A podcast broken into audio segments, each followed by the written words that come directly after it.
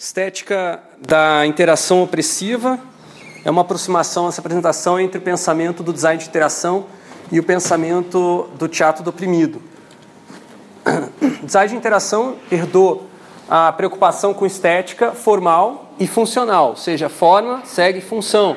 Aquela coisa bonita, né? Os, a epítome da estética da interação são os produtos Apple, né? que são não só produtos físicos bonitos, considerados assim na nossa sociedade, como também interfaces gráficas consideradas bonitas. Então isso aqui é, digamos, hoje um padrão de estético relativo ao design de interação. Só que existe uma outra estética que ela não é visual e nem funcional. Né? É uma estética que tem a ver com a estrutura das interações. Essa estética ainda é pouco conhecida, pouco estudada. É... Não, pode, volta lá ela pode ser expressa aqui, por exemplo, no gesto que você faz para fazer zoom numa imagem, né? Que você faz o pinch e esse movimento que você faz, né? Muda o tamanho da tela, muda a, a exibição da informação. Isso já está se tornando um ato, um gesto estético. E não, isso não tem nada a ver com a forma, nem com a função, mas principalmente com a estrutura, o movimento desse gesto. Isso é um exemplo que eu estou dando de uma estética, a gente está falando particular do design de interação, que é criada por essa área. Enquanto que já existia, por exemplo, a estética do produto, né, a estética da forma, a estética funcional no design de produto, no design gráfico, o design de interação traz nova, um novo tipo de estética, que é a estética da interação. É, apesar do, do termo estética, o termo estética hoje, a gente todo pensa ele, pensar muito em estética enquanto visual, né? Tem uma estética bonita, etc. É, estética, pelo menos na filosofia, ele diz, como termo filosófico, estética é um termo que diz como a gente se relaciona com as coisas, como elas se apresentam e como a gente é, busca elas, como a gente entra em contato com as coisas, com as pessoas. Então, estética é um termo bem grande, né? mas que no, nos últimos anos, nas últimas décadas, nos últimos séculos, a gente se reduziu ao visual. Mas estética tem a ver com o corpo todo, o ser humano é, se relacionando com as coisas, né? Como que elas se apresentam e como que a gente engaja com elas. Um exemplo de estética que não é necessariamente visual é, nem funcional, né? No, é a estética do teatro. Por isso eu estou trazendo o teatro para vocês. O teatro ele, ele tem uma estética visual sim na, na, na indumentária, no figurino, no cenário, mas isso não é a fonte principal de beleza ou de virtuosismo dos artistas, dos atores no teatro. No teatro é a, é a ação teatral que é, é bela. Né? As pessoas consideram bela a interpretação do personagem, a ação do ator ali no palco e muitas vezes também a interação do ator com a audiência, que é algo que é, não existe, por exemplo, na televisão no, ou no filme. Né? É, agora, um detalhe importante é que essa estética é, da interação, assim como no teatro, e agora vem o motivo pelo qual a gente é, lê bastantes coisas sobre teatro, e eu me interesso bastante sobre teatro, é porque é muito parecida a situação do teatro com a situação do design de interação. Você pode, como um designer de interação, criar um, um cenário, criar um script, né? criar uma, um figurino para o seu usuário, mas você não sabe exatamente o que eles vão fazer. O que vai, a beleza do ato da interação vai vir pela performance desse, desse usuário, desse ator, assim como no teatro. Então, quando a gente faz lá, por exemplo, flows, aqueles diagramas, sequências de telas, ah, você clica aqui nessa tela, você vai para uma tela, vai para outra tela. Vocês já fizeram isso em outras disciplinas, certo?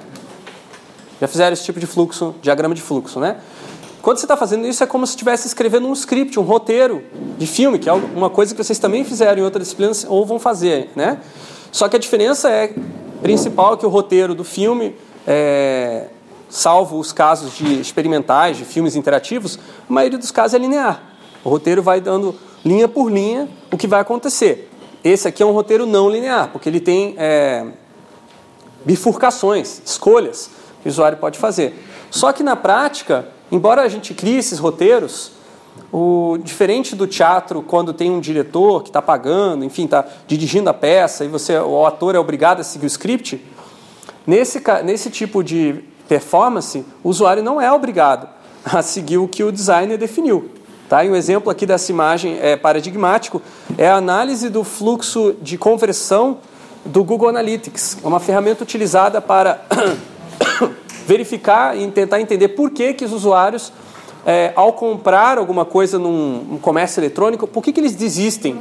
Em quais etapas do, do carrinho de compras, né, daquele fluxo de conversão, eles desistem? Nesse caso aqui, temos vendo por esse gráfico que é, 70% das pessoas desistem ao cair na home. Então a pessoa entra, 30% dos usuários ficam, clica em alguma outra coisa, mas 70% já vai embora do site. Ou seja, aquela home não tem alguma coisa interessante para o usuário.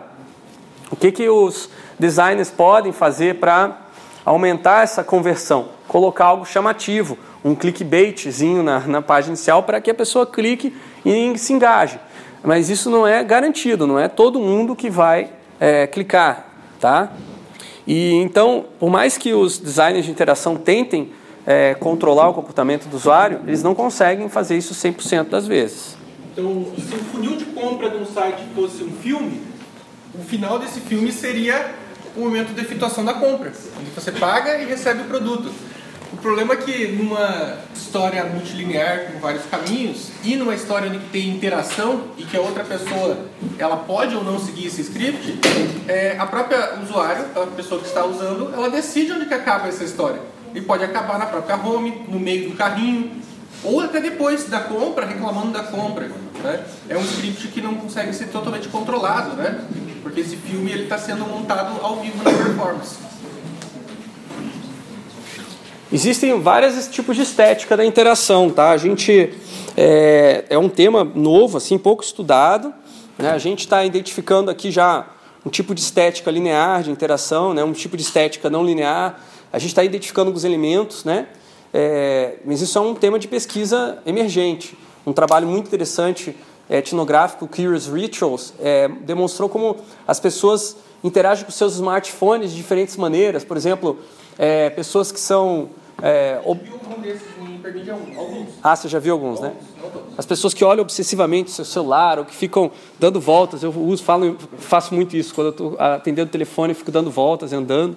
Isso todas são, são estéticas da interação que eu, enquanto usuário, também participo da construção desse modus, é, desse modo de interagir. E também estou dando julgamentos de valor e definindo gostos ao é, executar certas ações. Tá? Então, o ponto aqui é que os atores também constroem a estética da interação.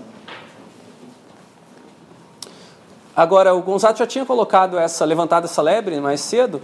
Ele falou que estética é um termo mais amplo. Realmente, a palavra estética contém a palavra ética. Não sei se vocês já perceberam isso, né? E isso não é por acaso. A raiz é, semântica dessas palavras aponta para um modo de viver, um modo de ser na sociedade, tá? Tanto ética quanto estética. Estética talvez possa ser uma manifestação, né, poética desse modo de ser, enquanto ética pode ser considerada a filosofia, a discussão a respeito desse modo de ser. Então, quando a gente discute ética, a gente discute filosofia, mas quando a gente discute estética, também discute filosofia. E agora, a gente pode, muitas vezes, não discutir, simplesmente reconhecer ou aceitar ou reproduzir uma estética sem saber que aquela estética implica uma ética.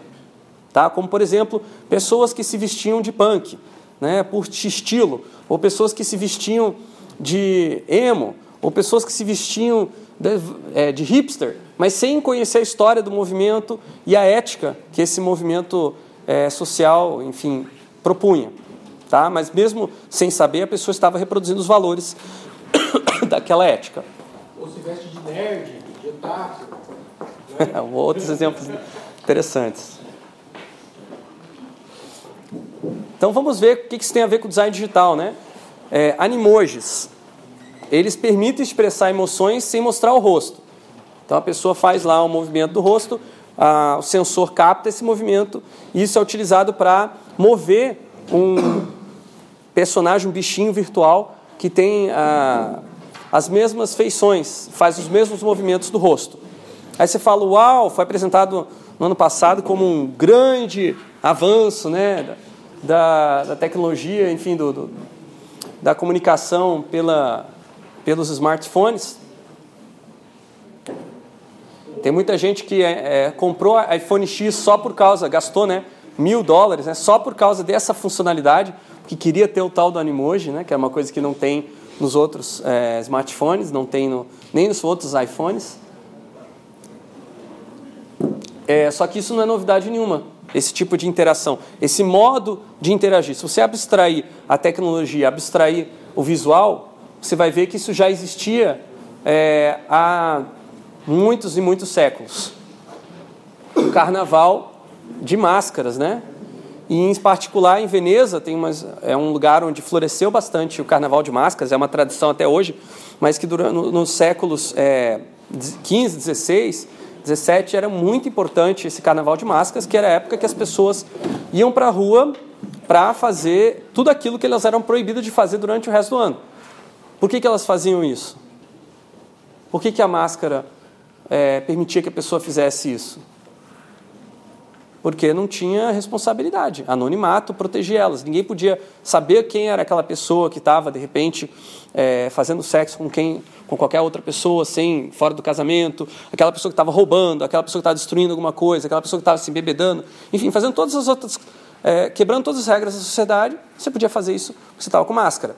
Aí você fala, nossa, então o animoji serve para você fazer isso? É, sim e não. Ele pode ser usado para é, você fazer ações negativas, enfim. Só que o Animoji ele não quebra totalmente o anonimato. Ele mantém o nome da pessoa que está tá se comunicando. O que ele quebra é a relação da expressão facial do rosto. Porque, no fundo, no fundo, por que, que as pessoas não pegam e simplesmente gravam um vídeo do rosto delas e mandam esse vídeo pelo chat? Por que, que preferem usar o Animoji para isso? Pelo mesmo motivo que muitas pessoas não gostam de falar no telefone hoje em dia. E se existir, se, o próximo passo com certeza vai ser um, um voice emoji, que é alguém que vai pegar a sua voz, aquela mensagem de áudio que você coloca no WhatsApp, né, que muita gente não gosta de colocar, e vai transformar a sua voz, sua voz ficar diferente. É uma máscara que você vai querer interpor para não expressar de fato as suas emoções, para você expressar a emoção que você quer que a outra pessoa sinta. Você quer afetar ela, mas você não quer ser afetado por essa interação. É, isso assim é um, é é um padrão de comportamento geral das pessoas se preservarem, né, de não se exporem tanto e ao mesmo tempo se exporem, né, indiretamente através desse das emo, dos emojis. E a máscara, a máscara, mesmo quando ela não leva ao anonimato, a gente sabe quem é a pessoa usando a máscara ou usando emoticon, ou usando animoji, é, ela permite abrir esse leque da identidade, né?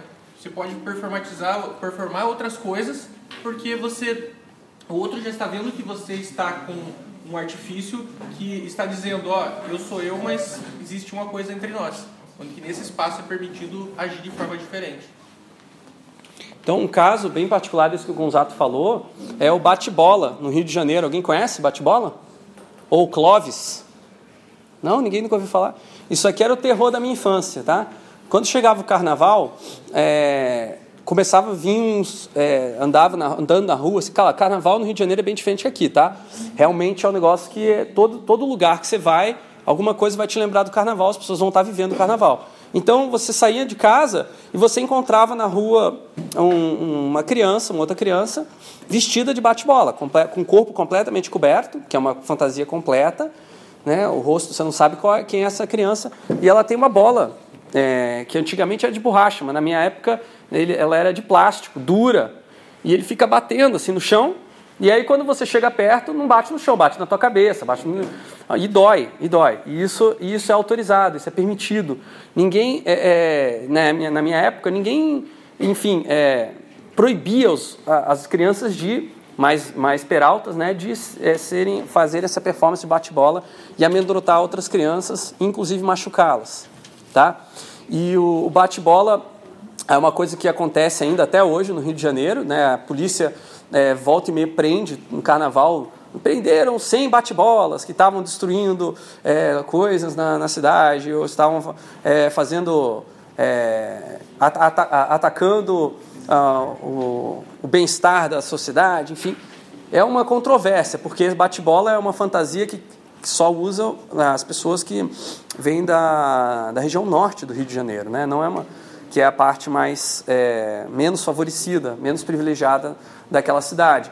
Então tem toda uma controvérsia é, relacionada, mas enfim, as pessoas que se vestem bate-bola podem agir como bate-bola e não necessariamente como elas mesmas. E aí pode acontecer atos violentos ou não. A gente pode explicar essa imagem aqui para nós, essa estética. É interessante, né? É, então aqui no, o caso da bola que eu comentei, né, não está muito claro na imagem, está um pouquinho borrado. Zé está aqui nessa ponta, tá? então ele tem uma varinha e essa varinha serve para é, aumentar a velocidade da bola.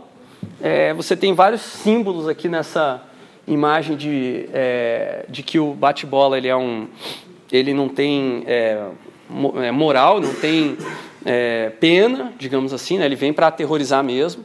E uma característica é que eles vêm em grupo, em bando, batendo a bola, então você ouve de longe, pá, pá, pá, pá, pá, pá, pá, é os bate-bolas chegando, né? E, enfim, pode ser uma às vezes é uma manifestação pacífica, às vezes pode acontecer de encontros de bate-bolas de grupos diferentes também, e aí eles se, se enfim, se confrontam. Batem bola. Batem bola. É, aí você fala, ah, mas então quem criou a máscara criou o bate-bola? Existe alguma influência da, da, máscara sobre o comportamento do bate-bola? As pessoas que vendem as máscaras e as fantasias de bate-bola podem ser responsabilizadas? Parece meio ridículo você falar, que, falar nisso, acreditar nisso, né?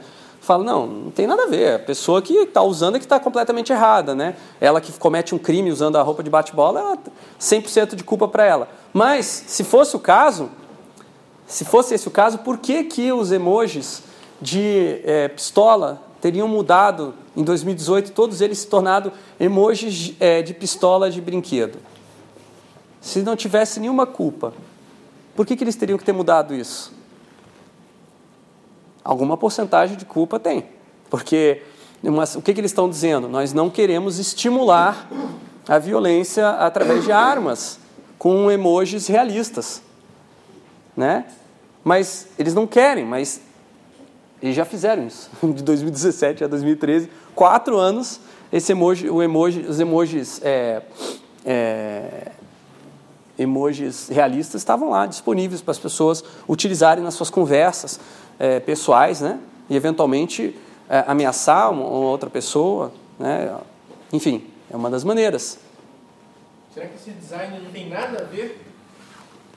Ou ele influencia que as próprias empresas percebem que é, é melhor a gente pegar e ao menos se ausentar de qualquer culpa, mudando esse visual, né? Tendo influência ou não? E assim, outro ponto, por que, que essas empresas estão fazendo isso? Porque, óbvio, é, para quem tem acompanhado a história dos Estados Unidos, tem visto que ah, nunca houve tantos é, atentados. Atentados? Não, qual que é a palavra? Não, não, aquele, aqueles gun shooting que eles chamam, né? Que, é? School shooting. School shooting, mas não só school, né? Em vários casos na cidade, né? nas cidades americanas, em vários lugares, cidadãos é, que do nada pegam uma arma e começam a atirar uns nos outros. Nunca teve tanto na história dos Estados Unidos. E aqui estão as empresas de tecnologias principais é, fazendo a sua parte, digamos assim, para desincentivar o uso de armas. Mas, como disse, elas estão agora desincentivando, porém no passado incentivaram. Se a estratégia de desincentivar funciona, a estratégia de incentivar tem que funcionar também. né? Então, senão a lógica, não a lógica não funciona aqui. É quase como assumir uma culpa. Isso. E agora vejamos um caso mais é, forte aí de relação entre, é, entre interações, pessoas, né? E o tipo de emoji que elas usam. Lá em cima nós temos aquelas variações de cores, é, de pele, que hoje tem nos emojis, que antigamente não tinha, né? era uma cor padrão amarelada para todo mundo, e, e, algumas pessoas que tinham a cor negra não eram representadas por esses emojis, é, é, as cores negras, né? porque tem várias, não eram representadas pelos emojis é, amarelos. Então, é, as empresas começaram a oferecer essa opção de você escolher a tonalidade de cor. Esse estudo científico é um pouquinho difícil de entender, tá? mas basicamente é o seguinte, dois emojis, a pessoa escreveu dentro de uma mensagem. O primeiro emoji foi qualquer um emoji de mão lá, que tenha essa opção de, de gesto, né, que, é o, que tem essa opção de cor de pele. É, então pode ser qualquer um desses. Tá? Aqui vocês podem ver que as pessoas que é, escolhem o emoji da cor a, de pele branca, o emoji, é, esses emojis aqui, tá? E as pessoas que escolhem o emoji da cor de pele negra vão escolher esses emojis aqui. Então já dá para perceber aqui que o tipo de assunto que as pessoas estão lidando é, ou o tipo de vida que essas pessoas estão vivendo já é muito diferente. Tá? Então, só destacando algumas mudanças, umas diferenças drásticas, né? Enquanto que o emoji mais utilizado, junto com o emoji de mão, né, de gesto, para os negros é, que tem a pele bem negra mesmo, é, é esse negócio de gesto de, de força, né, de luta. Para os, os, que têm a pele branca, mais clara, é o amorzinho, né, que é uma, uma mensagem provavelmente é, relativa à paz, alguma coisa divertida. E também varia é, masculino e feminino, tá? Então aqui no, enquanto que os, as mulheres é, falam bastante de gravidez, de enfim, de é, utilizam esse, não estão falando de gravidez, mas utilizam emoji de gravidez, utilizam emoji né, de, de fazer a unha, enfim, são mais é, relativos a, a pessoas. Os homens utilizam mais relativo às atividades, ações, coisas que eles estão fazendo. Então você já vê aí uma preferência muito forte, né? de grupos sociais por diferentes estéticas de interação. Tá? Então, as escolhas que as pessoas fazem dos emojis têm a ver com os grupos sociais que elas estão inseridos. Ou, às vezes, é, características pessoais como gênero. O problema da, da estética da interação que a gente quer enfatizar nessa aula é quando um grupo oprime o outro, é, sem, às vezes, muitas vezes, sem saber impondo uma, aquela estética como sendo a bela, a mais bonita, a melhor. Isso parece meio uma briga de, é, de criança, né? A minha é mais bonita, a minha você é mais feio. Mas no fundo, no fundo, se isso é feito de maneira implícita, é, Paula, é, constantemente durante a vida de uma pessoa, você pode ter um impacto na subjetividade dessa pessoa, de ela não se aceitar enquanto é, enfim, produtora de belezas também, de coisas bonitas, e jogar a moral dessa pessoa para baixo.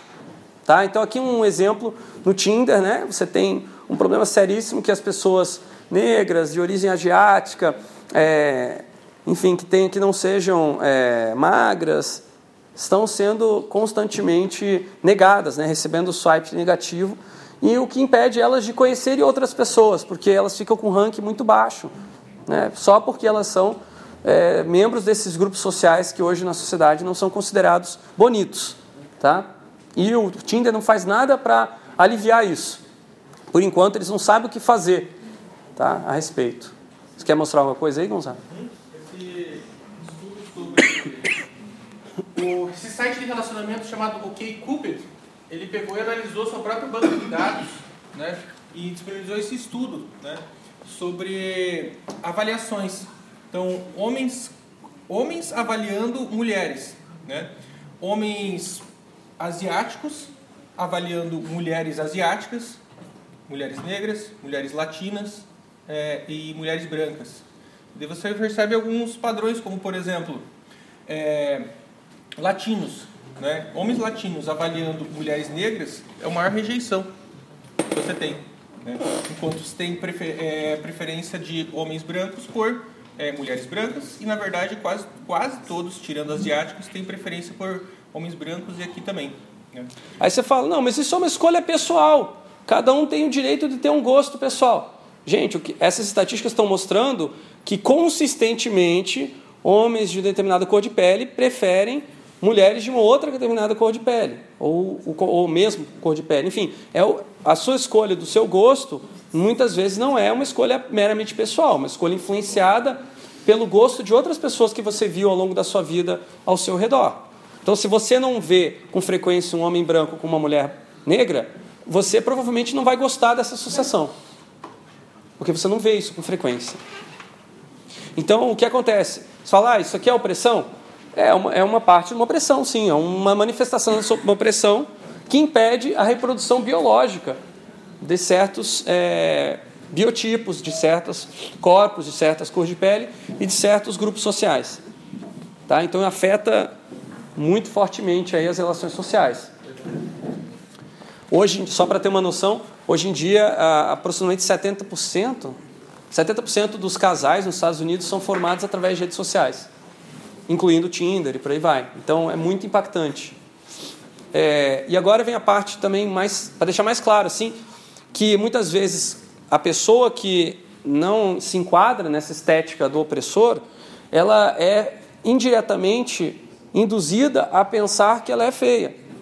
Ela olha aquelas imagens todas do que é bonito e não se identifica, não se vê naquelas imagens.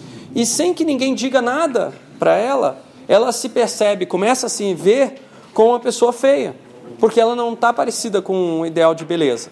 Tá? E isso também acontece, a gente já, já, enfim, já existe um debate hoje na sociedade sobre isso com relação à propaganda é, de propaganda de cosméticos. A Dove até se posicionou mostrando mulheres com diferentes corpos e tal. Mas enquanto à estética da interação, enquanto aos usuários de produtos digitais. Isso, essa conversa ainda não foi feita. É um assunto novo que a gente está trazendo à baila, mas que muitas vezes as pessoas se sentem burras, né? incapazes e culpadas da sua, é, das suas dificuldades em interagir com tecnologias, não porque elas realmente sejam isso, mas porque existe uma estética que faz elas crerem isso. Essa imagem, por exemplo, é um GIF do usuário burro, né? essa noção de que o usuário é burro quando ele não consegue fazer uma coisa no computador. E isso aqui é o discurso, é a conversa a respeito. Mas o que, que as próprias interfaces falam para elas mesmas? Qual o discurso que a interface tem sobre o usuário burro? Aí você fala, não, a interface nunca falou você é burro, mas ela fala através da estética, gente. E olha só, pan, né? Esse pan é fundamental. O que, que significa pan? É? Pan significa alguém fez uma coisa errada.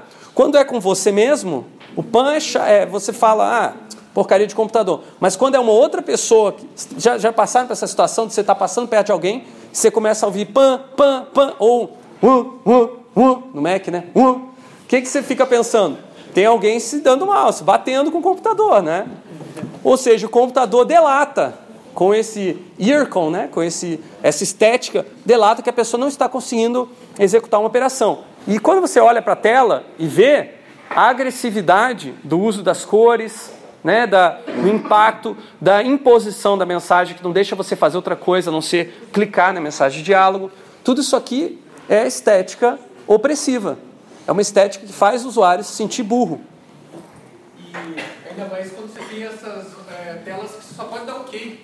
Tipo, você acontece uma coisa, ele te joga na cara e todos ao seu redor dizendo pan, todos olham para, assim, tudo deve ser voltado para isso e você só pode dar ok ainda. Você não pode nem contestar. Você tipo foi denunciado e você tem que concordar ainda ao final. Tá, é isso que a gente está chamando de estética do opressor. Tá, esse esse conceito é novo, né? a gente está trazendo por essa associação com o teatro. Então, o teatro do oprimido, especificamente, é uma área que estuda esse tipo de estética do opressor e separa entre um tipo de teatro que é feito dos opressores para os opressores, ou seja, de uma classe social bem abastada para uma classe social bem abastada, eu assisti uma peça em 2017, não sei por que, eu fui assistir essa peça, me arrependi a morte. Mas, enfim, era a proposta do Paulo Gustavo de fazer uma crítica à utilização de redes sociais em excesso, de excesso de smartphone na nossa vida. Falei, bom, vou lá ver, né? Mas a crítica era a crítica do opressor. E a resultado da crítica do opressor é sempre a mesma. Tudo vai continuar como sempre foi. E na, né, é, foi uma, ele tirou um sarrinho das pessoas que usam o celular, não se olham na frente, não querem se falar, preferem se falar pelo celular. Mas no final das contas, na peça não fez ninguém ali se levantar e parar de fazer isso. Era uma peça que tinha aquela, aquela crítica cômica ali, que, que simplesmente a pessoa dava uma risadinha e continuava é, mantendo os seus hábitos como sempre. Né? Ou seja, uma estética do opressor, porque ela mantém o status quo. Como um alívio, né? Eu sei que isso acontece, eu sei que tem um erro, um problema naquilo que eu faço, mas não vou deixar de fazer, porque pelo menos agora eu estou consciente dos limites do, da minha própria interação. Outra coisa é que quem é, na peça do, do, Paulo Gustavo é a grande estrela é ele mesmo. Né? Então ele faz a peça inteira, mostra que ele é realmente um artista multimídia e consegue fazer um monte de coisa diferente, vários papéis, várias cenas e uma produção magnífica que ele dirigiu, né? e mostra que ele consegue manter um balanço entre vida digital e vida pessoal e presencial. Mas a audiência que se lixe. Mais ou menos essa é a mensagem que fica. Comparem isso com a estética do oprimido, que é a proposta do Teatro Oprimido, que é um, o grupo Maré 12, por exemplo. Eu fui assistir uma peça deles é, na metade desse ano, nas férias. Tive lá, achei magnífico. São jovens que moram na favela da Maré, que é, resolveram fazer uma peça de teatro sobre um problema que eles veem no cotidiano deles. E o que eles mostraram na peça? É, a pressão social que a família faz para as mulheres casarem logo e saírem de casa e morarem com seus respectivos maridos, né? e quando casarem-se, serem boas donas de casa. Então não existe, por incrível que pareça, né, isso para nossa é, nosso grupo social que a gente está aqui, isso parece estranho. Não parece que a gente está que faz parte da sociedade brasileira essa pressão para as mulheres serem donas de casa. Eu imagino que vocês, mulheres que estão estudando aqui com a gente, não estão estudando para serem donas de casa, nem seus pais queiram isso de vocês.